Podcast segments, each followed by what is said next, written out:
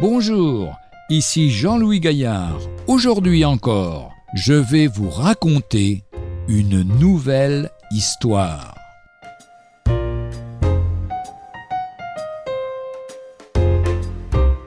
Personne. On dit que le grand savant Newton, vrai chrétien, avait un collègue athée.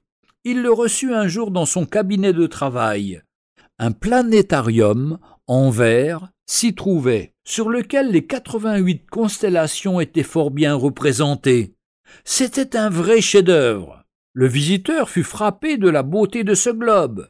Il l'examina de près, admira le travail, puis se tournant vers Newton, il demanda Qui a fait cela?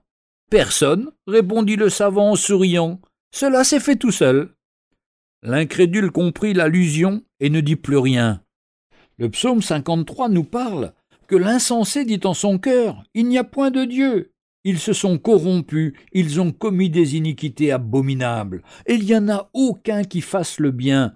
Dieu, du haut des cieux, regarde les fils de l'homme pour voir s'il y a quelqu'un qui soit intelligent, qui cherche Dieu.